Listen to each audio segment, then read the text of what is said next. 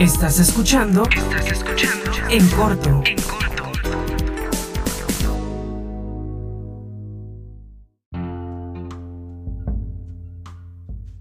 A lo largo de nuestras vidas, todos en algún momento hemos escuchado alguna teoría, historia o acontecimiento que mediante el desarrollo de la misma las cosas no quedan del todo claras, cabos sueltos, partes de la historia que no encajan o que de manera directa sabemos que tal vez el gobierno ha ocultado.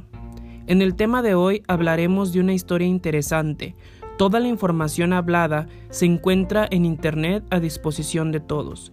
No queremos ofender a nadie, simplemente lo hacemos con el fin de entretener y esperamos no herir la susceptibilidad de nadie.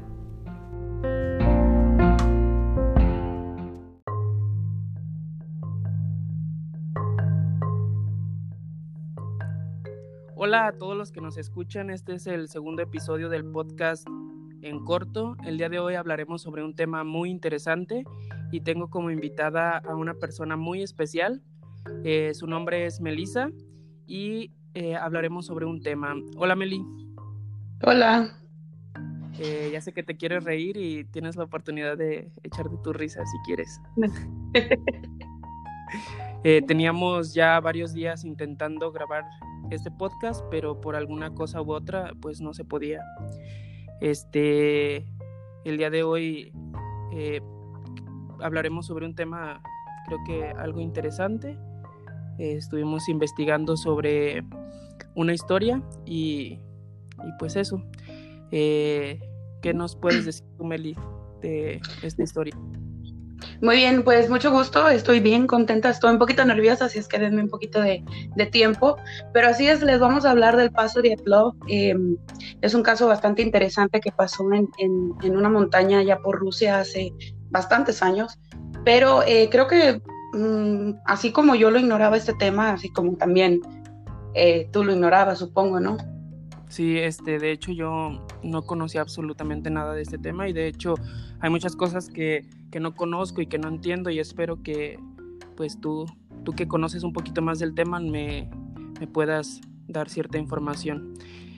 Eh, eh, sobre este tema comentas que es una historia de, de 10 personas, ¿no? Sí, así es, pues les voy a dar un poquito de, de una introducción. Eh, este es el caso de nueve jóvenes esquiadores que y pues eran excursionistas profesionales, cabe de mencionar, fueron encontrados muertos en unas situaciones pues un poquito extrañas, ¿verdad? Y pues tras este suceso pues han nacido varias teorías, eh, incluyendo pues extraterrestres, eh, cosas políticas, sobrenaturales, e incluso pues dicen que existe la posibilidad de la, de la existencia del mítico hombre de las nieves. Pero esto se dice porque estos jóvenes tenían cámaras, o sea, ellos llevaban cámaras y en una de las fotos que por cierto las pueden encontrar en, internet, eh, son un poquito grotescas, pero igual muy interesantes. En una de esas fotos encontró una, una imagen que, donde se ve un, pues, algo como pues, el hombre de las nieves, ¿no?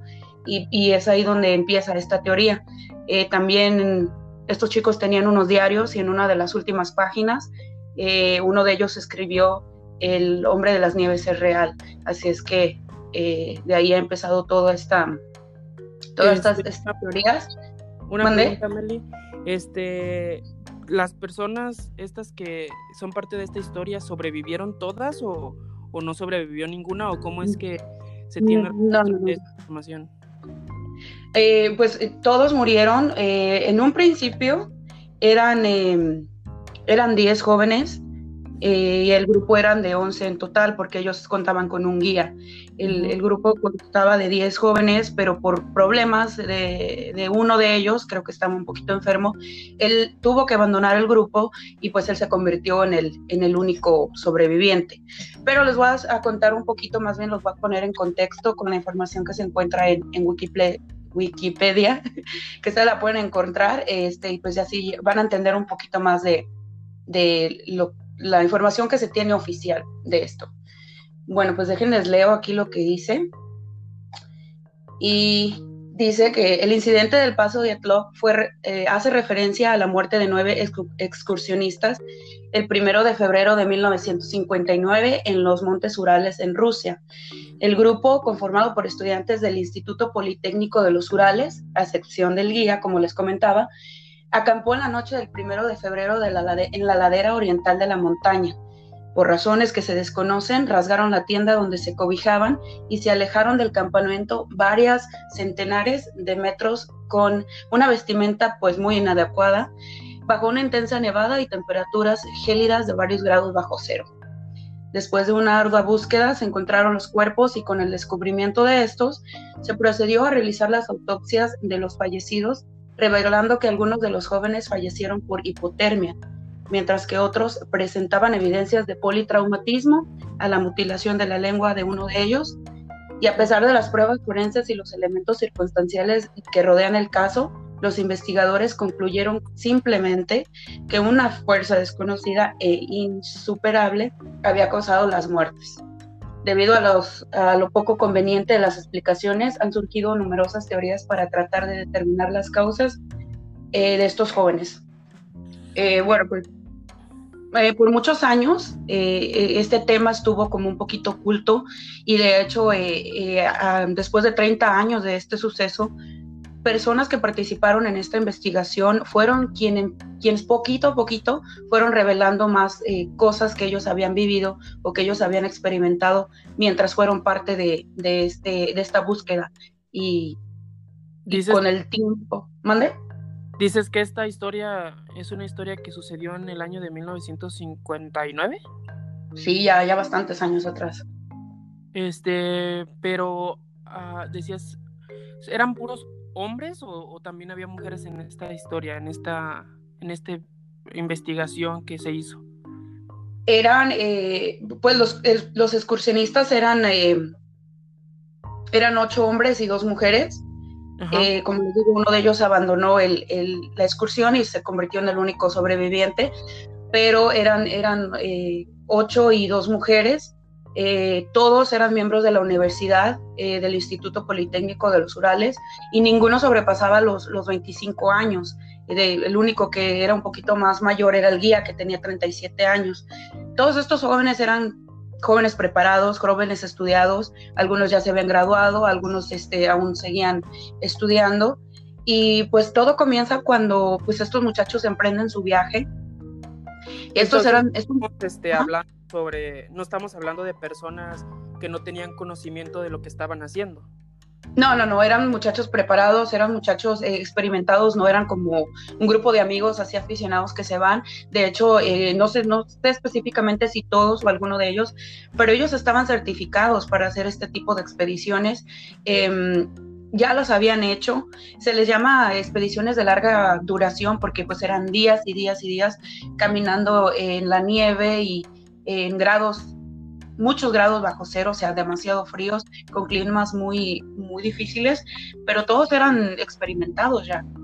Este, este lugar a donde ellos fueron ya estaba ah, anteriormente experimentado por alguien más o, o, se les recomendaba ir a ese lugar o, o había algunas cosas que, que hasta cierto punto el gobierno pudiera haberles advertido? Ah, eso no, sabría decírtelo, lo único que, encontré en la investigación es que había otras personas eh, alrededor que también andaban esquiando, quienes eh, afirman que vieron unas esferas en el cielo con un color un poquito anaranjado y de ahí fue cuando eh, resultó también una de las teorías que es acerca de los extraterrestres. Se sabe también que al otro lado de la montaña había un campamento donde ellos se suponen que tenían que llegar y de ahí enviar un telegrama a un grupo em, deportivo, a un club deportivo que era parte de la universidad donde ellos eh, estaban. Este club fue el que pues nunca recibió el telegrama y fue cuando familiares comenzaron como a preocuparse por la, por la falta o por la ausencia de este telegrama y fue lo que llevó a la, a la búsqueda de ellos. ¿Este telegrama era para avisar que ya estaban en el lugar o para dar información con respecto a lo que estaban eh, encontrando, investigando o, conociendo del lugar? ¿Cómo? Este, este telegrama que ellos iban a entregar o enviar a, a, este lugar donde tú mencionas, ¿era para avisar que ya estaban en el lugar? ¿O para sí, sí, era para que ellos, eh, eh, para que ellos eh, pues comprobaran que ya estaban a salvo del otro lado de la, de la montaña. Pues como te comento, ese telegrama nunca llegó y en un principio las personas de la universidad pues no hicieron mucho alarde de esto porque era normal en ese tiempo. Les, repetimos, era, eran muchos, muchos años atrás, todavía no existía ni el teléfono, ni el internet, ni nada de esto. Entonces era normal que a veces los telegramas se dilataran un poco, eh, pero las familias fueron las que empezaron como a presionar eh, porque ellas pues sí estaban preocupados de que no se sabía nada de ellos. Y fue así cuando eh, después de esta presión que ejercieron las familias, se creó un, un, grupo de búsqueda, quienes eh, pues fueron a, buscarlos y una semana después se hace oficial, o sea, entra el gobierno a, como parte de esta búsqueda eh, ya ayudan, ellos eh, cooperan con helicópteros y con pues herramientas que pues, obviamente los, ajá, de búsqueda y, es así como, como dan con, con estos jóvenes. Entonces dices que se involucra el gobierno al momento de la búsqueda de estos jóvenes eh, por la presión que ejerce la familia. Este, como, como menciona, supongo que en ese momento, como tú decías, era normal que, no trataran de hacer la investigación o de la búsqueda más bien, eh, por como tú dices, era una, una excursión de muchos días. Este, sí, eh, ellos, tenían planeado, ellos tenían planeado eh, más o menos 12 días, era lo que iba a durar la, excursión. Y supuestamente, entonces, supuestamente estos jóvenes eh, la excursión era para hacer alguna investigación dentro de esa área o, era nada más este, por conocimiento, por adentrarse en este lugar? Sí, pues era como, digamos que un hobby para ellos, porque te comento, te vuelvo a decir, ellos ya lo habían hecho varias veces, o sea, era como mm, descubrir alguna cosa en la montaña o simplemente era como alguna actividad que ellos hacían. Eh, obviamente, entre más difícil fuera eh, el paso de esta montaña, pues para ellos era un poquito más emocionante, ¿no? Eh, lo único que querían ellos era pues esquiar o ir a, explorar y desgraciadamente pues es donde, donde fallecen. Sí, pues como tú dices, este, no eran personas que no conocían de este tipo de cosas, eran personas experimentadas. Y supongo antes de adentrarse en este lugar tenían que tener algún permiso o alguna, alguna cosa así, ¿no? Sí, o sea, ellos tenían un, grupo que los, o sea, mucha gente o nosotros desconocemos de cómo funciona esto, pero eh, cuando la gente se dedica a esto, específicamente ellos, eh, como un grupo profesional o personas profesionales, ellos tienen que tener un grupo que los está respaldando. Un ejemplo es por un, por así decirlo, obviamente no es igual, pero es como una agencia de viajes. O sea, de ellos tenían que tener personas que las estaban avalando para que ellos pudieran hacer este tipo de excursiones por lo mismo, o si les llegaba a pasar algo. Entonces había personas que los estaban esperando, eh, eh, que tenían más o menos un, un tanteo de cuándo ellos iban a tener que regresar y eh, también hay permisos que se pagan al gobierno para poder adentrarse en estas montañas porque pues son propiedades del gobierno. Ok, este, otra pregunta. Eh, mencionabas que, que, eran jóvenes aproximadamente de, de una cierta edad, ¿verdad? Sí, de de 20 a 25 años, creo que el más chico tenía 25, 21 eh, y el más grande 25, a excepción del guía que tenía 37 años, que por cierto era un ex militar. Ah, ok, la persona que, que se deja la excursión, ¿lo hizo mucho antes de iniciar o lo hizo en el trayecto de, de que ya habían iniciado la excursión? No, o sea, eh, cuando ellos deciden hacer su viaje, eh, pues obviamente duran varios días, ellos llegan a un pueblo llegan a un pueblito eh, donde había como escuelas o oficinas que se voluntariaban a, tenerlos ahí. y durante estos de ellos duran ahí un poquito de, días antes de emprender la, lo que fue la, la excursión directa hacia la montaña. Durante estos días es cuando eh, este joven se, se enferma un poquito y él decide pues abandonar el grupo. Para dejarles más clarito, les voy a decir este, los nombres de estos jóvenes y les voy a decir este, también sus carreras y sus edades para que estemos un poquito más eh, en contexto. Eh, los miembros eran Igor Diatlov, quien por cierto era el, líder de, del grupo. ¿Ese sería el guía? Sí, no, él es el, líder del grupo. Él es el líder del grupo eh, y de hecho es el, por ser el líder, se le da a esta montaña eh, y a este caso el nombre de él, pues como en un honor hacia, él. Este, él era estudiante de, ingeniería de radio y él tenía 23 años. También estaba Zenaida Kolmogorova, que era estudiante de ingeniería de radio, tenía 22 años y pues era una de las mujeres de la expedición.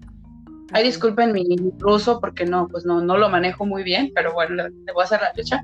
También estaba Ludmila Duminina, que era estudiante de economía industrial de la, de la construcción, tenía 20 años, bien jovencita, y eh, pues era la otra mujer componente de la expedición. También se encontraba Alexander Kolevatov, estudiante de física nuclear de 24 años, Rusten Slobodin, graduado, él ya estaba graduado de ingeniería mecánica y tenía 23 años. Eh, también estaba, ay, este sí está difícil, estaba Yuri Krivonishenko, estudiante de ingeniería de construcción de hidráulica, hidráulica. déjame repetir eso porque no se entendió. Yuri Yuri Krivonishenko era estudiante de Ingeniería de Construcción e Hidráulica, 23 años. También estaba Yuri Doroshenko, estudiante de Ingeniería de Radio, de 21 años. Nikolai Tibeaux, era graduado de Ingeniería de la Construcción Civil y tenía 23 años. Y también estaba Alexander Semyon, estudiante de ingeniería militar, guía e instructor de travesía. Este es el, que te comento que es el guía. Tenía 37 años y era veterano de la Segunda Guerra Mundial. O sea, tampoco era como un aficionado o una persona X. También pues tenía cierta preparación eh, para estas cosas. Y por último estaba Yuri, Yuri, Yuri Yudin. Él tenía 21, 21 años y es el único sobreviviente del grupo que falleció el 27 de abril de del 2013. Apenas falleció en el 2013. Y algo muy interesante eh, que se dice es que en una de las tantas y tantas entrevistas que se le hizo a él, él reveló en una entrevista que si él tuviera la oportunidad de preguntarle a Dios una sola pregunta, él lo que le preguntaría es qué le pasó a sus amigos él eh, obviamente no, nunca pudo superar la, pérdida de estos y creo que su vida cambió, eh, pues... Drásticamente, supongo. Sí, imagínate que te maten a los amigos y no haya ninguna explicación lógica. Pero para esto, pues obviamente les voy a platicar un, poquito de cómo fueron las cosas. Imagínate, Meli, eh, el pensar en el hecho de que tú pudieras también haber perdido la vida junto con ellos.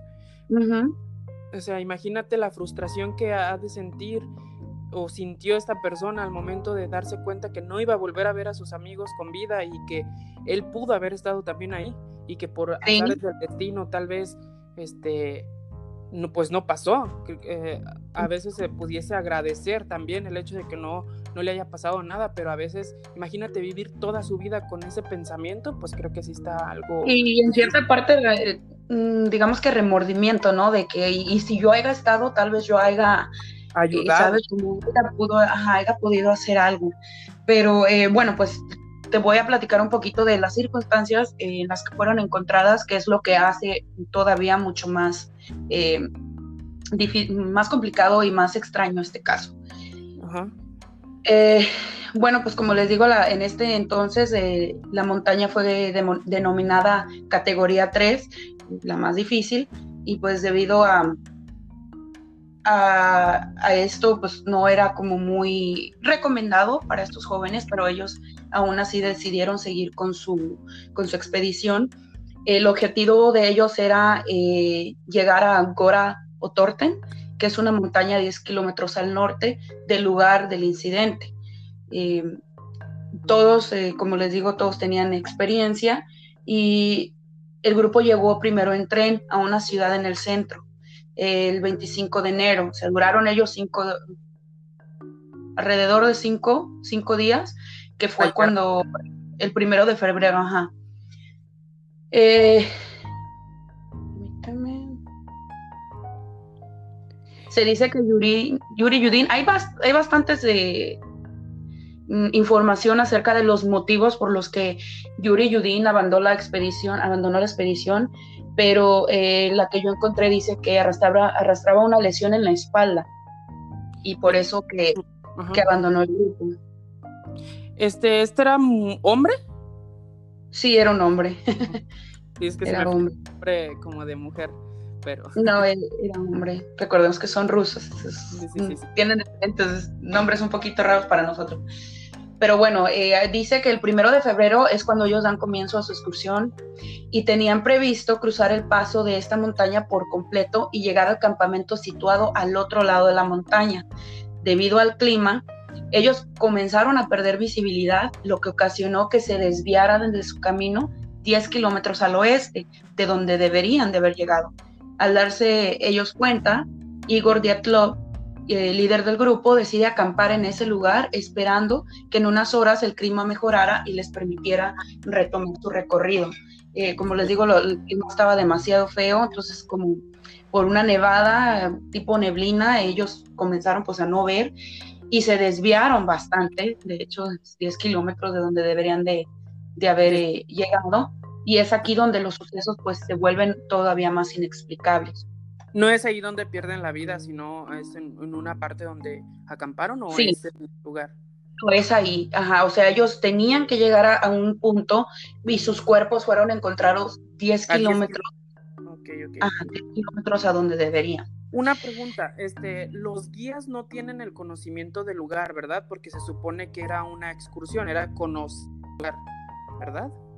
Ajá, pues supongo que sí, si no, para que eres un guía, supongo que él eh, ya lo había hecho, te repito que en este caso eh, el clima no fue, o sea, el clima tuvo, muchísimo, muchísimo que ver, eh, porque pues de hecho de eso se diagnosticó que habían perdido la vida por hipotermia, pero déjate doy un poquito más de información para que me entiendas un poquito más.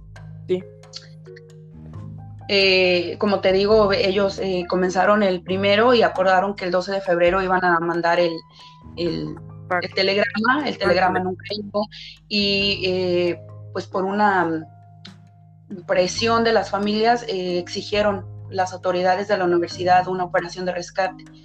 Y hasta una semana después, fíjate, el, el 20 de febrero es que se da el inicio la búsqueda del grupo el principio, en, un principio la cuadrilla de búsqueda era compañeros de la universidad, familiares y profesores, y poco después se abre una investigación de manera oficial donde se involucra la policía y las fuerzas del ejército con aviones y helicópteros desde el día 23, uniéndose a las operaciones de rescate. ¿23 de abril? De febrero. A ver, entonces esto pasa en, en qué mes, perdón? Ok, ellos llegan el 25 de enero al pueblo, ¿no? Emprenden su, busque, su, viaje el primero de febrero directo a la montaña. Ah, eh, el, telegrama debió de haber llegado el 12 de febrero y no llegó. Y es hasta eh, enero, hasta el 26 de enero. Eh, del próximo año. No, no, no, meses después, o sea, los días después. Es que dices enero, esto eh, pasó en febrero, ¿no? Ah, sí. Entonces fue hasta meses después, ¿no? No, yo tengo aquí eh, enero, pero no, no es enero, es en febrero. Ok, ok. Perfecto. Es que eso no estaba entendiendo. Entonces, después de estos de este tiempo empieza la investigación por la presión que ya, sea, ya habíamos mencionado que hacen las familias. ¿En qué circunstancias encontraron cada cuerpo o, o, de dónde surge cada teoría que, que se habla sobre esta historia? Eh, pues la manera en la que fueron encontrados. Eh, estos, estos muchachos fueron encontrados eh, pues muertos en, en, circunstancias un poquito raras. Después de, la, de que empiezan esta búsqueda, una de las cuadrillas encuentra lo que fue como restos de una fogata o algo así y junto a esa fogata encuentran los primeros dos, cuerpos. Eh, estos tenían, tenían características un, poquito raras. Eh, Entonces los cuerpos no estaban juntos cuando los encontraron. No, no, estaban, estaban regados. Eh, primero encontraron dos, después encontraron tres y después encontraron otros cuatro. Esos otros cuatro fueron los que fueron encontrados como un poquito más, aún más raro. Eh, como te digo, el, 23, eh, el, día de 23 fue cuando ellos eh, comenzaron la búsqueda y duraron tres días hasta que encontraron el campamento, lo que fue pues la, tienda nada más. Esta pues estaba, estaba cortada y según expertos dicen que las cortadas las hicieron desde adentro, o sea, como que si ellos salieron de apuro y cortaron por dentro. Ajá la, cortaron por, por, por dentro. Entonces los cuerpos los encontraron un tanto lejos de la casa de campaña, como si ellos estuvieran huyendo de algo. Ajá, como si estuvieran huyendo de algo, pero también se dice que las huellas que había estaban como muy calmaditas, o sea, no se miraba como que si salieron corriendo. Ellos eh, aproximadamente como a unos 500 eh, metros dejaron de, de ver las, las huellas. O sea, ellos encontraron huellas y las siguieron. Estas huellas los llevaban como un tipo de bosque. Pero eh, después de los 500 metros ya no, no había, no, no estaban como que si hasta ahí llegaron. Sin embargo, los cuerpos fueron encontrados un poquito más allá. Eh, como te digo, estaban abajo de un pino, los primeros dos cuerpos, que eran los de, eh, los de Yuri Krivonishenko y de Yuri Doroshenko. Estos estaban descalzos y vestidos solo con ropa interior.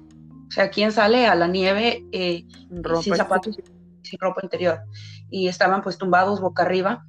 Eh, se dice que las ramas del árbol estaban rotas en la parte de abajo, o sea, como a lo que ellos alcanzaban, estaban rotas. Como si ellos tenían que trepar.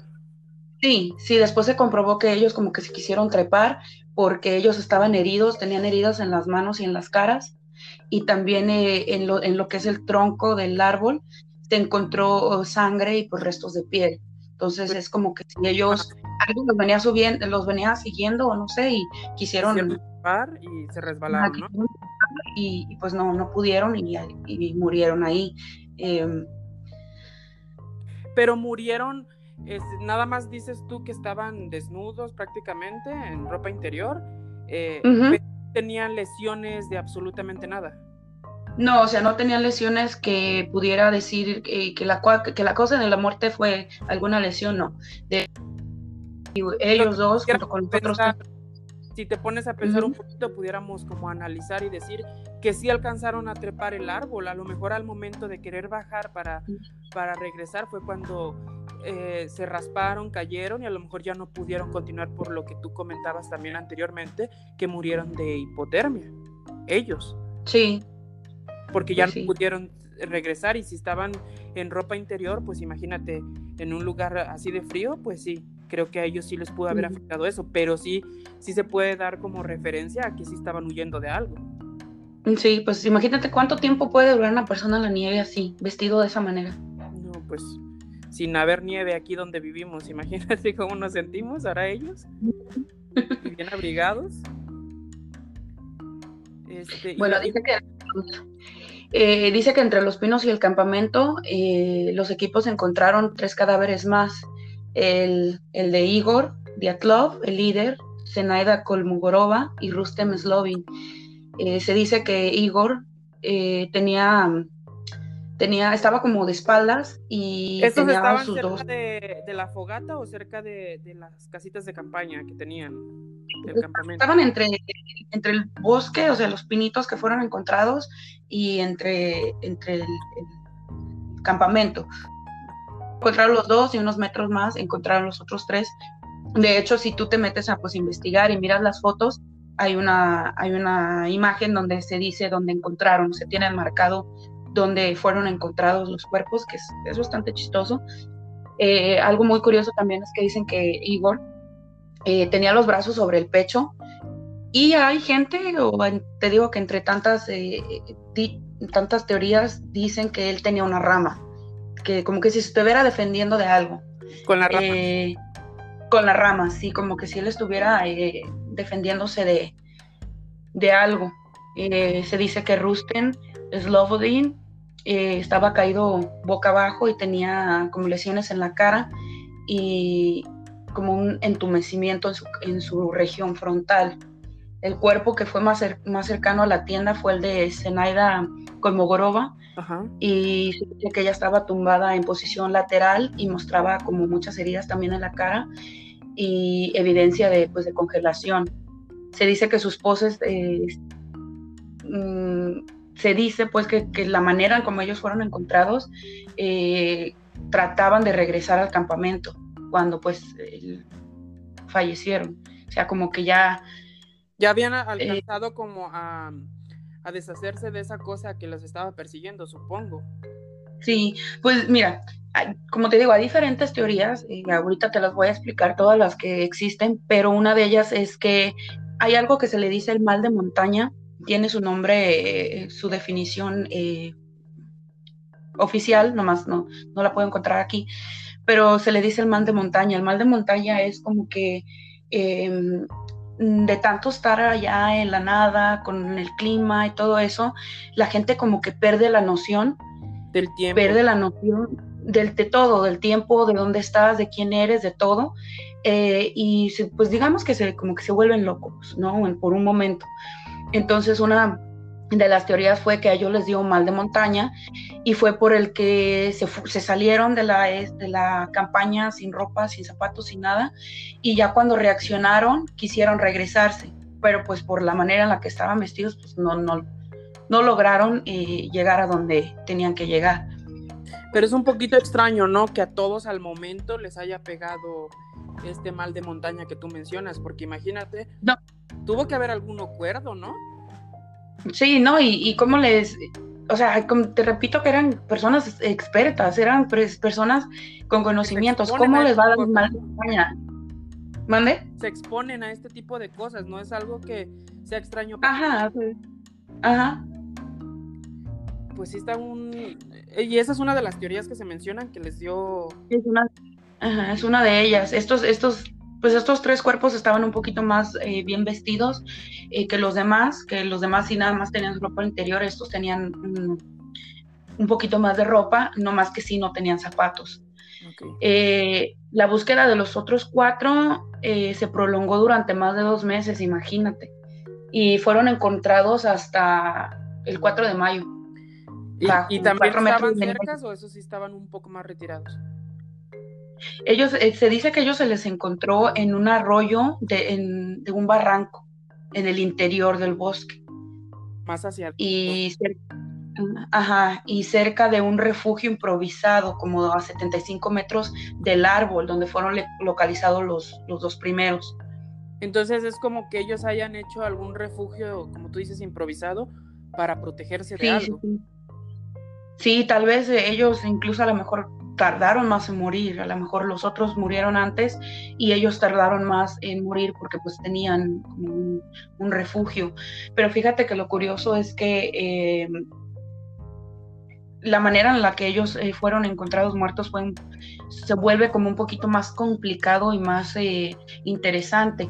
Se dice que Ludmila tenía, eh, que estaba como de rodillas y apoyando su, su pecho en, en- en una roca y el agua le corría por la cara.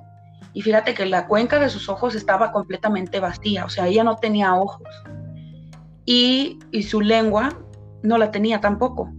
pero o sea, toda la lengua, no tenía toda la lengua, pues obviamente sabemos que la lengua no es eh, lo que se puede ver, sino es, es, es, ajá, es, llega hasta la garganta, ella no la tenía nada. No, no, pues no, no, la tenía, no tenía ni la lengua ni los ojos. Eh, se dice que Semión solo, solotario. se dice que él fue encontrado también. Sí, eh, se dice que fue encontrado en el, barranco y pues que también no tenía ojos, tampoco tenía ojos. Eh, los cuerpos de Alexander y de Nikolai se encontraban juntos y abrazados uno a espalda del otro.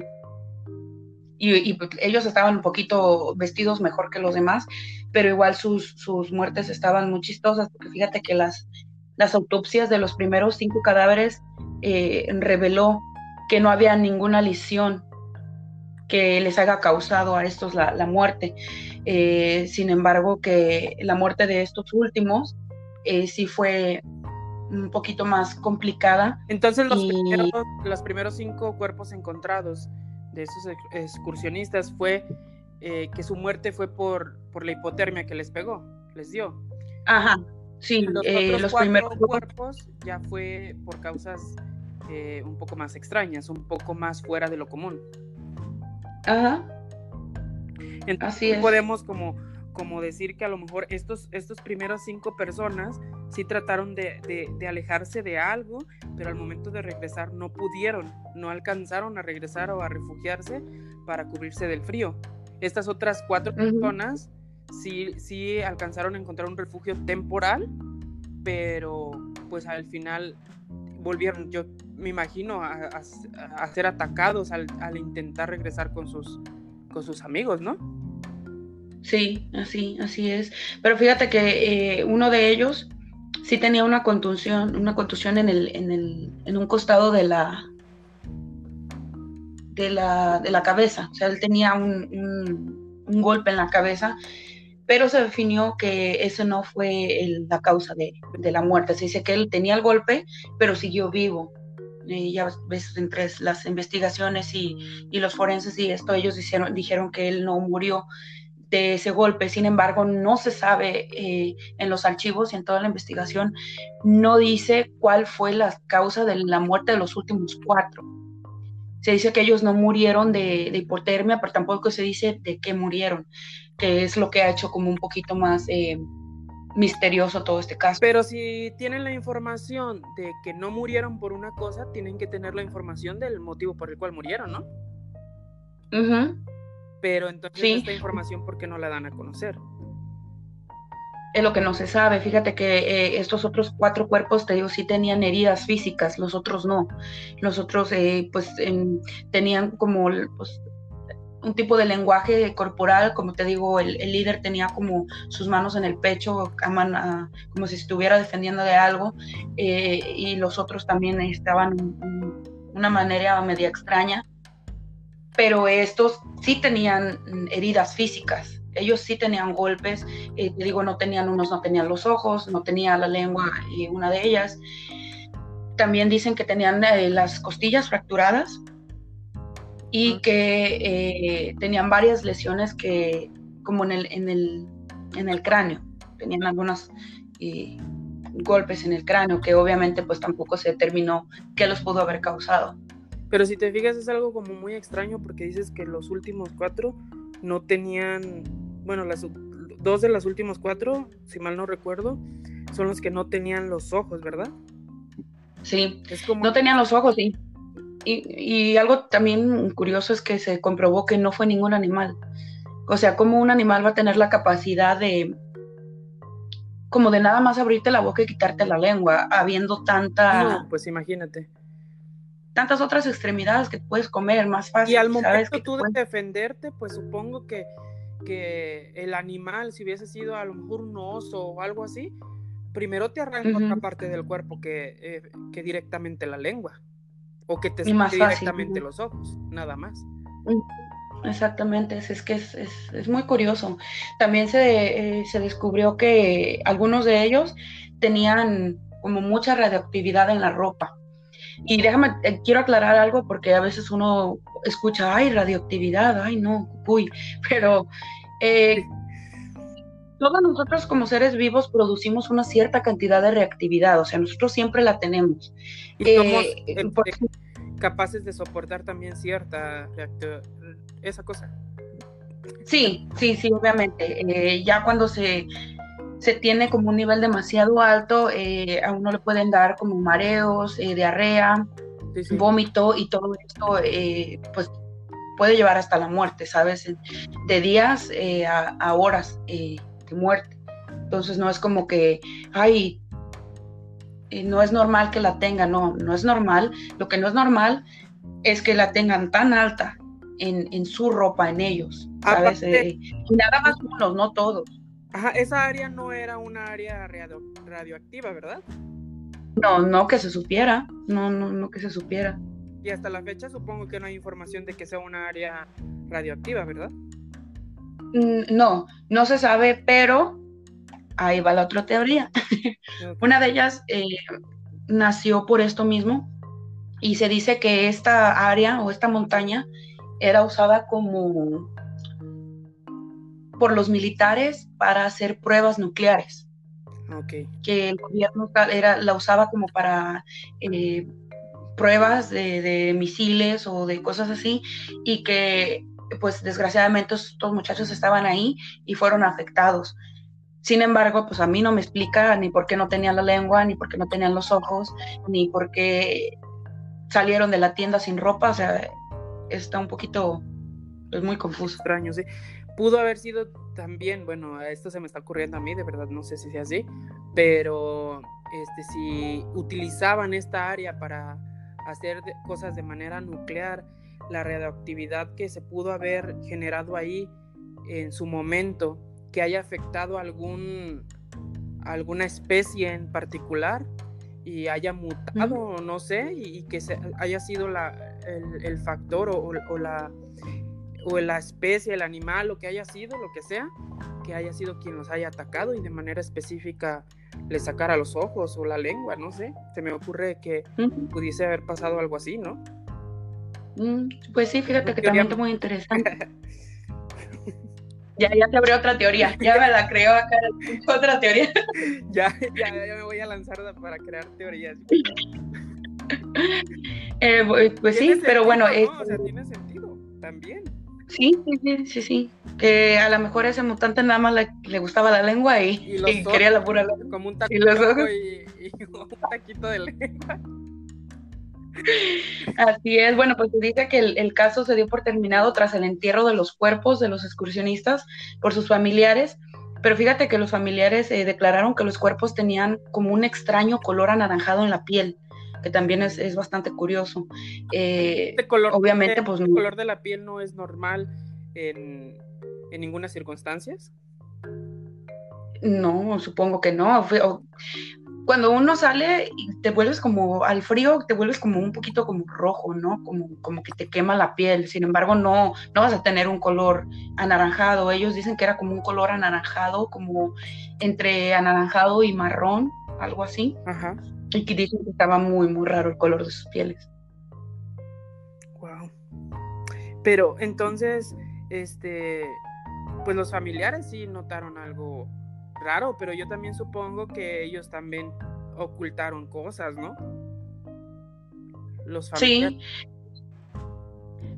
Pues sí, pero eh, fíjate, en, ese entonces, eh, pues no había tanta difusión como ahorita. Fíjate, ahorita nosotros tenemos esta ventaja de las redes sociales donde tú eh, puedes em, como crear un movimiento y con ayuda de la difusión de todo esto puedes eh, ayudar a que un caso se abra, a que se le dé eh, seguimiento a un caso, cosas así.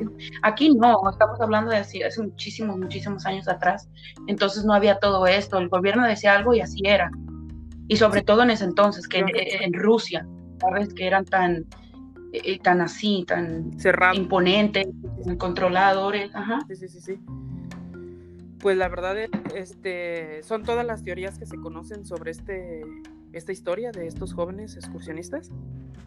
No, no, no, hay varias, pero ahorita, ahorita te las voy a decir, nada más déjame mencionarte que el, en el 1967 eh, un escritor y periodista ruso, publicó la novela Of the Highest Rank of Complexity, inspirado en este incidente, pero fíjate que él, fue él participó como eh, fotógrafo, fotógrafo oficial en esta búsqueda. O sea, Entonces ah, él Pensé que era partícipe de la excursión.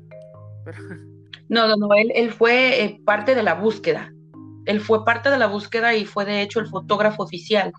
Entonces él tenía obviamente mucho conocimiento, él llegó a ver eh, muchas cosas y pues nada más que en su novela, él le da un cambio al final, era como una vista más optimista donde nada más el líder muere.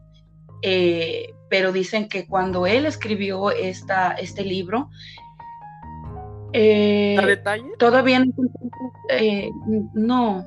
Se dice que los detalles del accidente todavía se mantenían como en secreto. Entonces él tenía o fue obligado más bien como a no revelar cosas más, más allá de, la, de lo oficial, de lo que, que se conocía. Eh, Entonces eh, dicen también que había como otras versiones alternativas a este libro, pero pues fueron restringidas y censuradas, obviamente por, porque decía mucha información que no, no correspondía a lo, oficial. Y fíjate que él, él miró, él, él, este, curiosamente, cuando él se murió, muchos de sus archivos se perdieron. O sea, él tenía archivos, tenía diarios, tenía manuscritos, tenía fotos y todo se perdió, curiosamente, de casualidad. Supongo que hasta el mismo gobierno que, desde que está ocultando algo, porque hasta la fecha pues lo están ocultando, supongo que mm. fueron ellos quienes eh, agarraron este, esta información que él tenía. Porque si dices que era el, el, mm. fotógrafo oficial, pues imagínate cuántas fotos hasta cierto punto, bajita la mano, pues tomó, ¿no? Y que tenía en su poder. Así es, pues fíjate, el, gobierno controla todo. Eh, y también son, son temas bien interesantes acerca de, del, del, gobierno, el control y el poder que pueden tener eh, los gobiernos, no nada más allá en Rusia ni, o sea, donde sea. En todos el, el En todos lugares, el gobierno, pues por algo eh, existe, pues tienen el, el, poder de controlar muchas cosas, lo que se quiere saber y lo que no quieren que se sepa por diferentes razones, como por ejemplo la tan mencionada eh, zona 51, que se dice que pues el gobierno es quien eh, controla esa área y todo esto. Entonces sí, sí es este, podría ser lógico, ¿no? Que el gobierno esté ocultando eh, estas cosas acá. Pero fíjate, Meli, que yo me pongo a pensar en una cosa. Muchas de las veces, en parte, pienso que el gobierno toma la decisión de ocultar cierta información por no generar miedo tal vez o por no generar eh, cierta pánico entre la gente. Porque imagínate si era algo que a lo mejor ellos ya tienen controlado, eh, ¿para qué dar ese tipo de información si van a crear esta, este pánico entre su, entre su población? Y ellos son los que tienen que proteger al pueblo que están gobernando. Pues sí, eso sí, pero imagínate también eh, que tú vivas en un mundo donde no sabes no sabes qué, es real y qué, es, qué no lo es. Pues eso sí también. Por lo mismo, hay, muchas cosas. Yo estuve... Imagínate como esta teoría de los reptilianos que también dicen que son una especie eh, que de verdad existe y que hay pruebas y todo, y, uno no sabe. ¿Quién quita mi marido es un reptil y yo aquí bien, contenta? Al rato tienes de hijo un reptiliano. Oye, que me voy trepando a la pared, no, ¿qué es eso? Y yo no sabía. No, pero sí, este, a ver, dime. Fíjate que en, en, en, videos yo he visto con respecto a ese otro tema que dices em, de los reptilianos, sí he visto videos que sí están un poquito extraños y que tú dices, ¿qué onda? ¿Qué onda con eso? Pero a veces si la información está demasiado manipulada que te hace perderles como la, la fe a la, credibilidad o la credibilidad a la información y pues este, haces caso omiso a este tipo de cosas, pero deberíamos de no estar tan escépticos a, a, no creer en esto, porque pues uno no sabe. Realmente estamos en un, en un mundo donde existen tantas cosas que como personas particularmente no tenemos el alcance de conocer. Sí, como, como gente civil uno no, hay muchas cosas que uno desconoce, como te digo, el... No eh, del, mismo lugar también, pues entonces como queremos también a veces conocer, ¿no?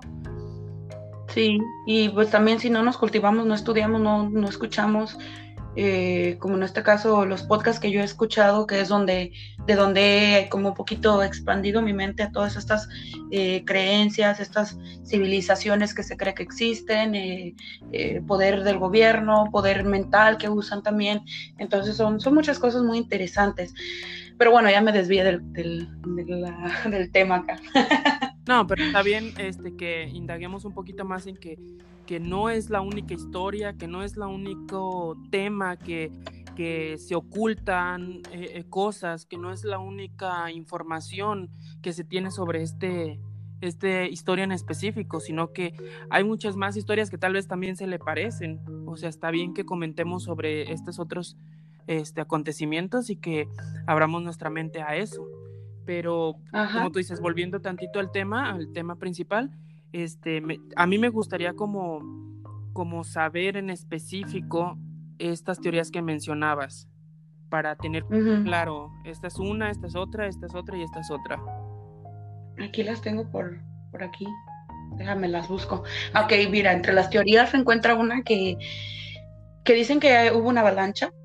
Eh, por, por, los datos eh, que se registraron en ese, en ese tiempo del el cambio o más bien la, el, descenso de la temperatura, porque bajó de 11 grados a 25 grados, muy rápido.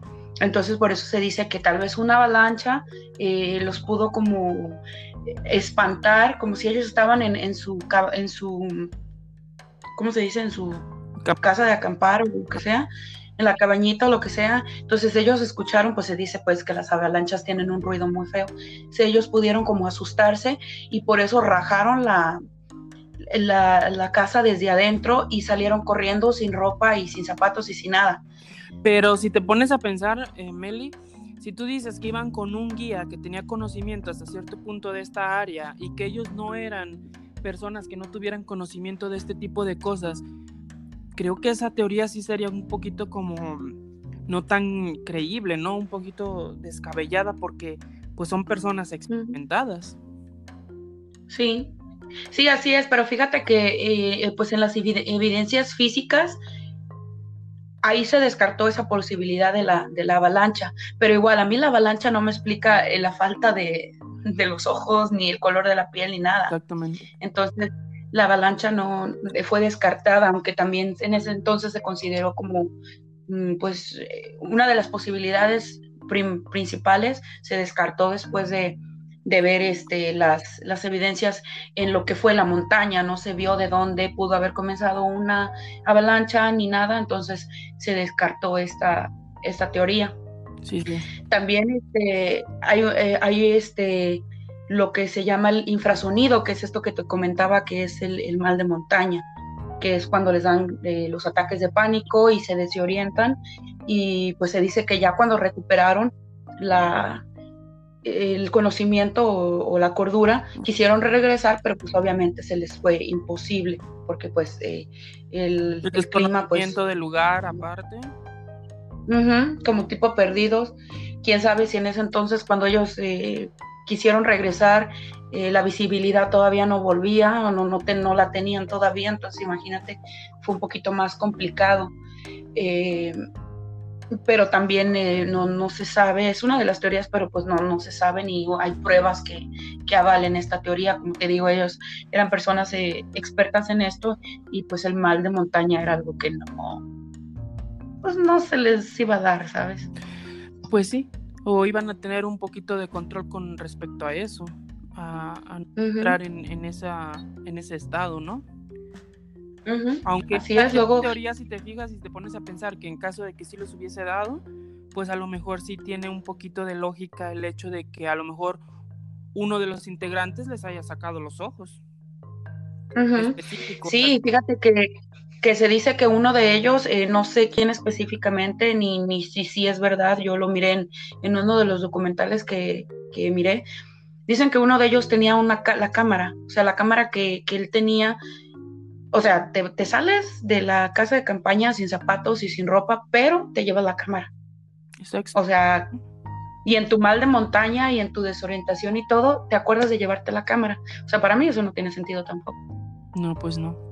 Si se supone que también a lo mejor estás huyendo de alguien, pues, ¿cómo es llevarte la cámara? Así es. También una de las teorías es el desnudo paradójico y esto es, dicen que cuando mm, el frío tan intenso te hace sentir mucho calor, te hace sentir como que te estás quemando y, por eso te quitas la ropa. Entonces se dice pues que también pudo, pudo pasarles eso, por eso estaban desnudos. Es como, pues es la mente, ¿verdad? O sea, el, cerebro te, te, engaña, engaña al cuerpo y te hace sentir que te estás quemando, entonces te quitas la ropa.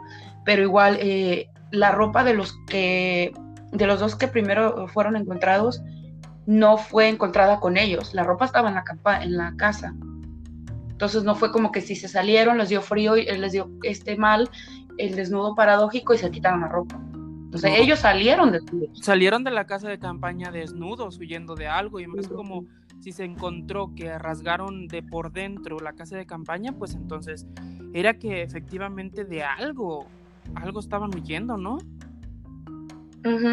Yo es lo que También la, este lógica que más le encuentro a, la teoría más acertada es que, que huyeron de algo.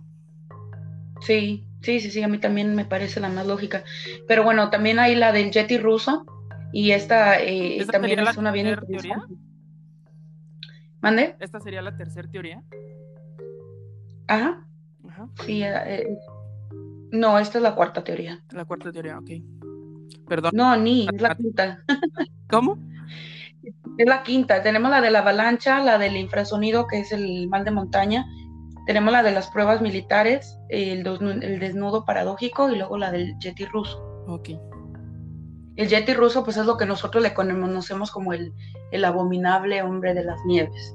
Entonces, este, dicen que Discovery Channel emitió un documental titulado uh, Russian Russian Yeti, así le dicen Russian Yeti o el Yeti ruso, y se llama The Killer. Antes de continuar, eh, este, se escuchó un poquito raro la grabación, este, es porque estamos haciendo la grabación mediante internet, ella se encuentra en Estados Unidos y yo me encuentro en México y espero que, que al finalizar de, la, de esta grabación eh, el programita junte las dos grabaciones y se escuchen bien, entonces para que si se escucha algo raro, sepan que es por esto, pero estamos intentando hacer esto de la mejor manera posible para que ustedes eh, se entretengan con esta información. Este, disculpa que te interrumpa, pero pues, ahorita en este momento se escuchó un poquito extraño para que ellos sepan por qué, por qué se está escuchando así.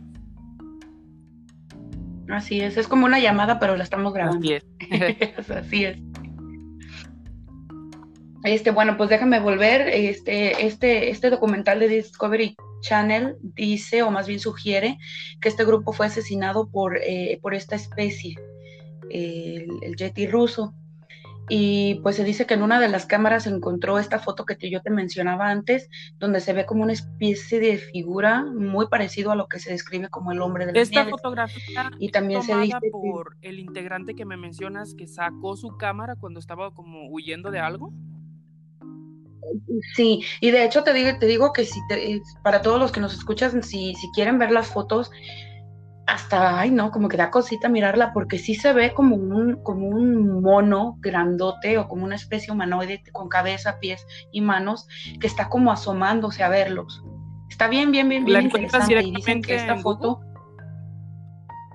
Sí, o sea, si en Google tú nada más este, pones eh, paso de Atlov y ahí te van a aparecer eh, todas las fotos también aparecen las fotos de cómo fueron encontrados los cuerpos, las fotos de antes, los que tomaron cuando estaban en este pueblito antes de empezar su excursión, donde pues por cierto se les ve bien sanos, se les ve contentos, no se les ve como que afligidos o tristes, o no, no, no, no, andaban bien contentos. Entonces ahí es donde se encontró una de estas fotos que también te digo es bien, bien interesante. Y también se dice que en una de las últimas páginas de los diarios, estos diarios que te digo, dicen que uno de ellos escribió, el hombre de las nieves existe. En la información que se dice, ¿perdón? ¿Aparece esto? Ajá. En, se dice que en, en, uno de los, de los diarios, alguien, uno de ellos había escrito que el hombre de las nieves existe como una, como en letras grandes, ¿sabes? Como que, oh my God, sí existe. Eh, así es como dicen que, se encontró en este diario, que también, eh, pues, ay no, como que da miedo, ¿no? Pensar que animal les pudo haber hecho, a lo mejor ellos fue la razón, no escucharon los ruidos y fue la razón por las que huyeron. Y, explicaría un poquito lo de la lengua y explicaría un poquito lo de los ojos y todo esto. Pero igual nos, no explica la radiación, ni el color de la piel, ni nada de, de lo demás. Yo creo que va a haber muchas cosas que jamás vamos a entender o que jamás vamos a conocer, por lo que ya mencionamos pues que eh, el gobierno va a ocultar y que tal vez a lo mejor ellos tampoco conozcan. Y dan a lo mejor una información hasta cierto punto un poco creíble para las personas para que se genere calma entre hasta los familiares, este, amigos, personas que conozcan esta historia. Ajá, así, así es, es algo que como que satisfaga esa necesidad de saber qué les pasó a sus familiares y simplemente les dan alguna teoría, alguna explicación y, ya. Este, ¿Serían todas las teorías que, tienes eh, con respecto al... No, no, hay otras dos, hay otras dos que es la de los extraterrestres y como te, dije antes, dicen que otro grupo de excursionistas que también se encontraban a, pues no con ellos, pero pues cerca. Eh, ellos, declararon que, miraron unas orbes naranjas en el cielo en, la noche de que se supone que ellos murieron. Entonces en algunos de, los cuerpos pues se encontró este color de, piel como un, color marrón y anaranjado, pero fíjate que también se, se les encontró a dos de ellos que el pelo lo tenían blanco gris, o sea, como de los últimos cuatro tenían su que, que buscaron. De los últimos cuatro. Ajá, así es, de los últimos cuatro que encontraron en, en estas condiciones un poquito más, mm, pues, más difíciles de explicar. Dicen que ellos tenían, mm, dos de ellos tenían el, cabello blanco, como gris, de canas, y que también tenían envejecimiento en la piel. Les recuerdo que todos estos tienen de 20 a, a 25 años, pero tenían a la piel como envejecida. Y en ese entonces se habló mucho de que los extraterrestres, pues que se los habían llevado eh, como para una, mm, como para una un tipo de, de experimento o como para estudiarlos a estos dos que se llevaron, eh, eh, que eran los que no tenían los ojos, y que por eso, por eso no tenían estas partes, que era la lengua y los ojos, y también que era como, se los llevaron como otra dimensión supuestamente, donde la, el tiempo funciona diferente al de nosotros.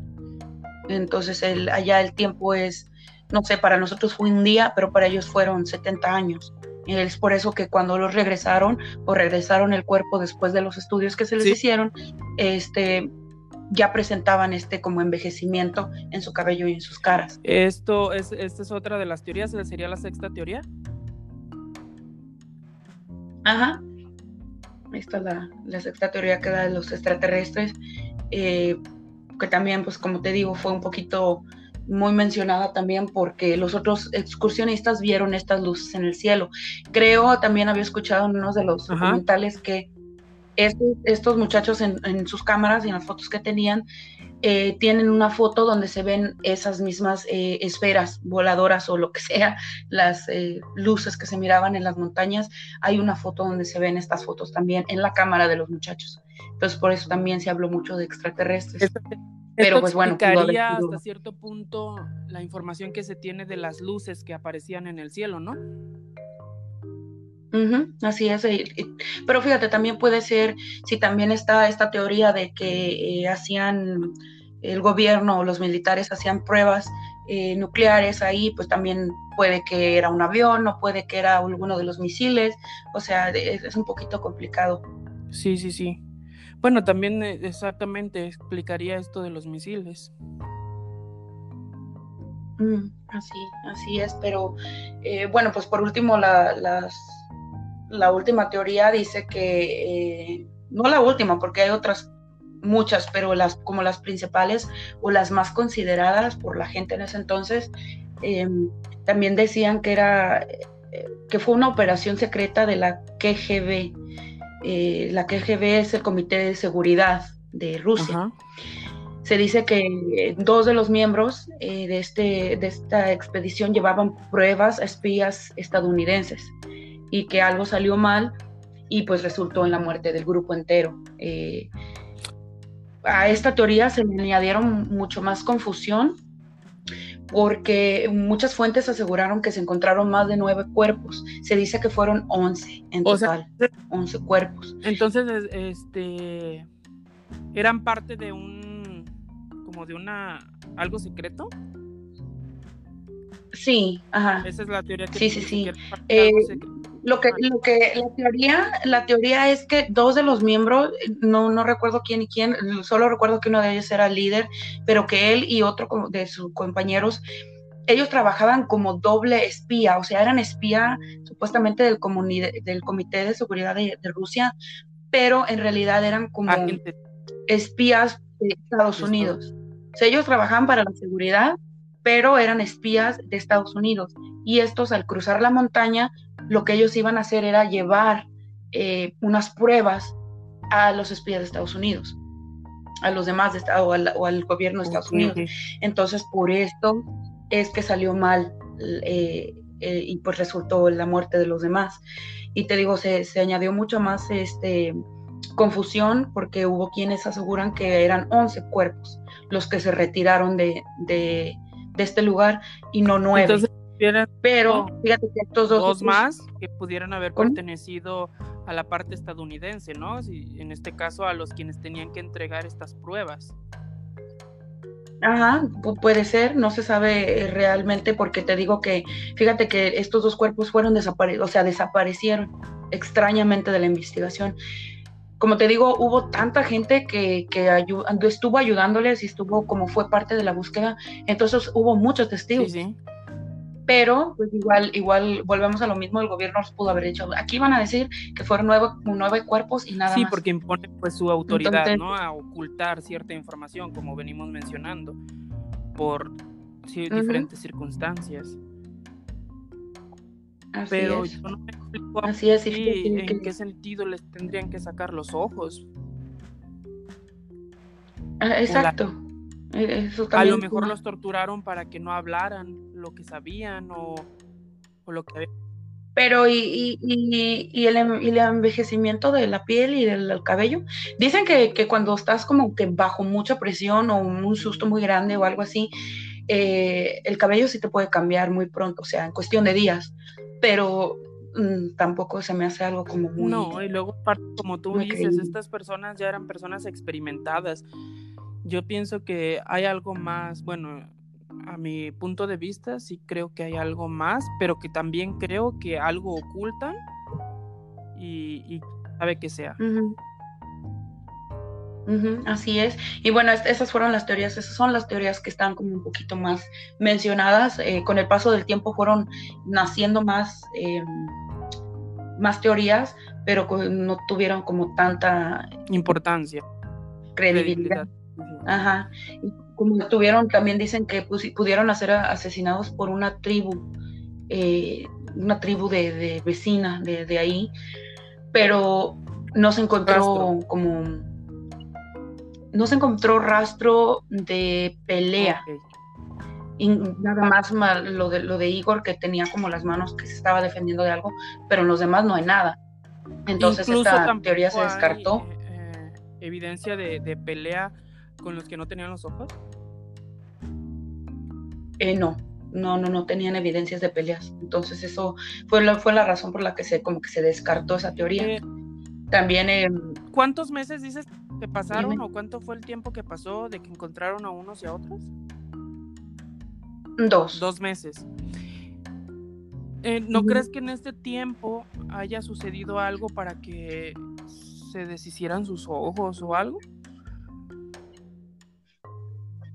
Eh, mm, sí, y no. o sea, dicen que, que una de ellas, la, chava que fue la que encontró, se encontró sin ojos y sin lengua, se dice que la, el, agua del pequeño arroyo que había ahí le pasaba por la cara. Entonces, como es como una, imagínate, si el agua en las piedras eh, crea como, eh, como pequeños hoyitos o... Por la constante... No sé, las... Sí, pudo, pudo que, que, le haya pasado a, le haya pasado eso, de que por el agua, pues no sé, tan constante en sus ojos, les los pudo haber perdido.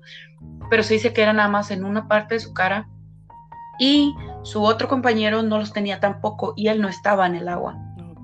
Entonces como que ahí ya no, tuvo sentido. Y luego ella, o sea, ¿por qué no tendría que tener la lengua?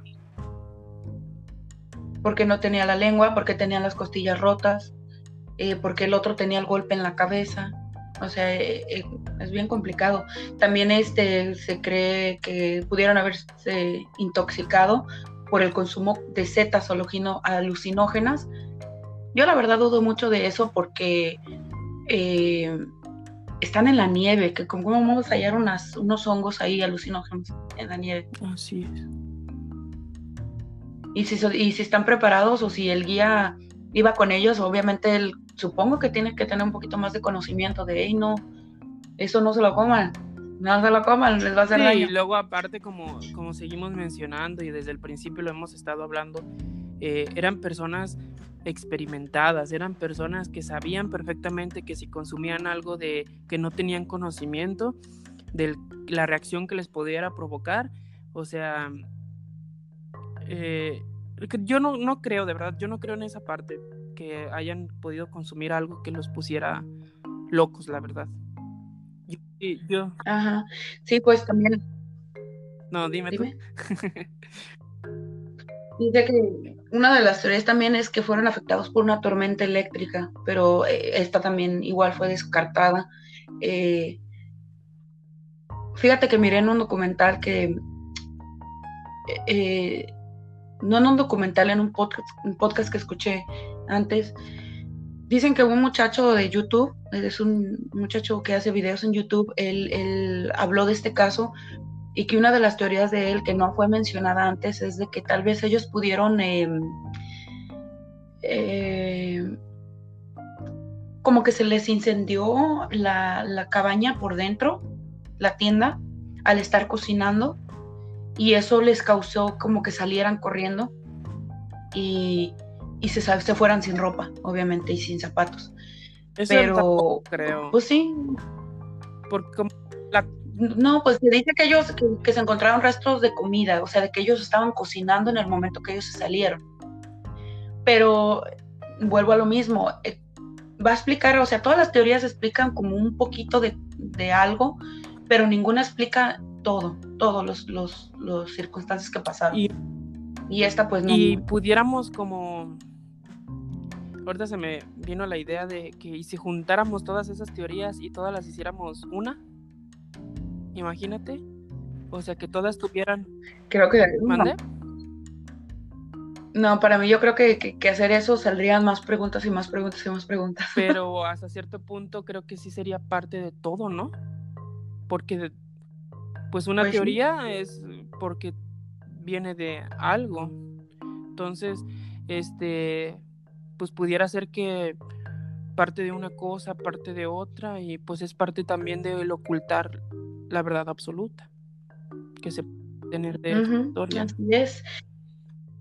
Las últimas dos teorías que tengo aquí es que fueron afectados por una súbita fluctuación gravitacional en la zona. O sea, como que la, la pues la misma tierra, como quien dice, les afectó y, les ocasionó todas estas cosas. Y por último, pues que fueron víctimas de, un experimento de teletransporte. Y este es, un poquito igual al, del que te comentaba de los extraterrestres. Eh, pero esta teoría se, se, popularizó más después de la película, porque hay una película, después de la película del 2013 que se llama El Paso del Diablo. Eh, yo la vi un poquito, pero no, me gustó.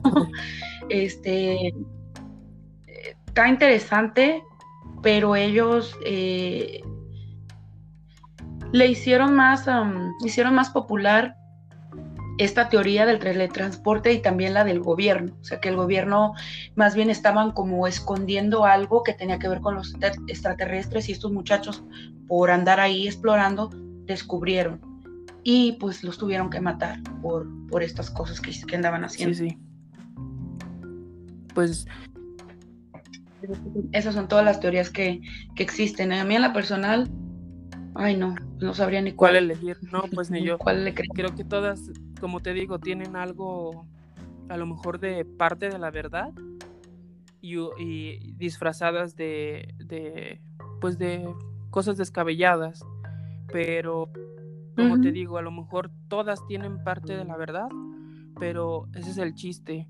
O sea, hacer, hacer varias teorías para ocultar la verdad absoluta. Esa es, esa es mi, mi opinión. Y, y pues, como te digo, sí creo que se ocultan cosas y, pues quién sabe qué, sea lo que estén ocultando. Quién sabe. Sí, fíjate, a mí yo creo que yo me voy, me inclino un poquito más con la teoría del ejército o del gobierno. Em, se dice que, que, este muchacho que sobrevivió, que es, es, Yuri, dicen que pues obviamente a él lo traían como eh, miembro de la investigación porque él tenía que decir o reconocer cuerpos o decir esto es de tal persona, esto es de tal persona. Y dicen que en las, ahí en, el, en donde fueron encontrados, eh, no sé si los cuerpos o, el campamento, dicen que se encontró un cinturón. Y este cinturón, él asegura que no es de ninguno de los miembros de, de la expedición que no era de ninguna de sus amigos. Entonces sí tendría que eso también un poquito más lógica a, a, lo que mencionabas de que se encontraron 11 personas y no 9. Ajá, sí, sí, sí. No, y fíjate que algo todavía más interesante es que eh, se dicen entre las fuentes y de tanta información, dicen que encontraron unos lentes y que estos lentes eran exclusivos de uso militar en ese entonces. Mm. Y él pues, obviamente tampoco se pudo explicar qué, hacían esos lentes. Él dijo que no era de ninguno. Em, entonces está, está, un poquito raro. Entonces yo por eso me voy como a la, teoría del gobierno, ¿no? A la teoría del gobierno, pueda que andaban haciendo pruebas eh, en ese entonces y no sabían que los muchachos estaban ahí y de cierta manera pues les afectó o, o, andaban haciendo algo que no se tenía que saber y tuvieron que matarlos. Eh, no, no sé, no, no, un poquito complicado. Es que si sigues indagando en la información, creo que te hace, se hace uno más ideas, si quieres este, saber más de información que, que hasta cierto punto nunca vamos a conocer. Si, porque la oculta. Más, Pero es interesante, sí es interesante el hecho de que estas cosas eh, hayan ocurrido y que pues está interesante que las podamos conocer hasta cierto punto porque uno nunca sabe qué más cosas eh, puedan ocultar o se puedan llegar a, dar a conocer, no nada más en este tema, en muchos más. así es. Así es, mi queridísimo. Sí, sí. Pues este, creo que es toda la información que tenemos sobre esta historia. Eh, espero que en otro podcast podamos hablar sobre cosas igual de interesantes. Este, con esta historia me hiciste recordar otras más que espero que en, otro momento podamos eh, eh, grabar esta información y podérselas comentar en, un nuevo episodio de, este podcast. Este, ¿Alguna cosa, Meli, que quieras eh, compartir para finalizar? compartir redes sociales, si quieres que te sigan. ¿Cómo te pareció esto de los podcasts? Eh, no, pero hay que darles a conocer que es tu primer episodio. No, pues les debo la información de mi, de mis redes sociales porque no me las sé. Como nunca me ando buscando a mí misma, no me las sé, pero, eh, pero después, después este, si me animo a, a, dárselas ahí, ahí se los comento. Eh, pues disculpen mi pronunciación y mi poca Mm, facilidad de palabra, pero estoy un poquito nerviosa, es la primera vez que hablo así en público, digamos, pero estoy, estoy bien emocionada con este proyecto tan, tan curioso porque les repito que así como pues a mí me apasionan todos estos casos y estas cosas que no se conocen. Yo quisiera que otras personas también las conocieran, porque son interesantes, la verdad, son muy, muy interesantes. Em, pues eh, acá mi amigo la, va a arreglarnos el podcast para que se escuche mejor y, pues esto, muchísimas gracias por tenerme. Fíjate que Meli no se los había compartido a, nadie porque pues es el segundo este, episodio del podcast. Eh, mi podcast lo empecé como por una curiosidad de saber cómo se subían los, los podcasts, de cómo funcionaba esta, esto de los podcasts. Y fue nada más así por no quedarme como con las ganas de hacerlo. Pero me dio muchísimo gusto el hecho de que al compartirte el primer episodio te hayas interesado por querer formar parte de esto y querer hacer uno. Espero que no sea la primera vez y que podamos compartir más con, con todos los que nos puedan llegar a escuchar este, este tipo de información e incluso hacer cosas divertidas también, porque tienen que también conocer el lado divertido de, de Meli porque es muy divertida y espero en un momento hacer un podcast donde les podamos compartir, perdón, eh, todas esas aventuras que hemos tenido como, como amigos. Sí, sí, sí. y que se puedan reír un poquito más con nosotros y, estar un poco menos serios como con, con este episodio. Sí, así es. Hay que hacerlo un poquito más dinámico porque los podcasts que son así bien serios como que aburren, ¿no?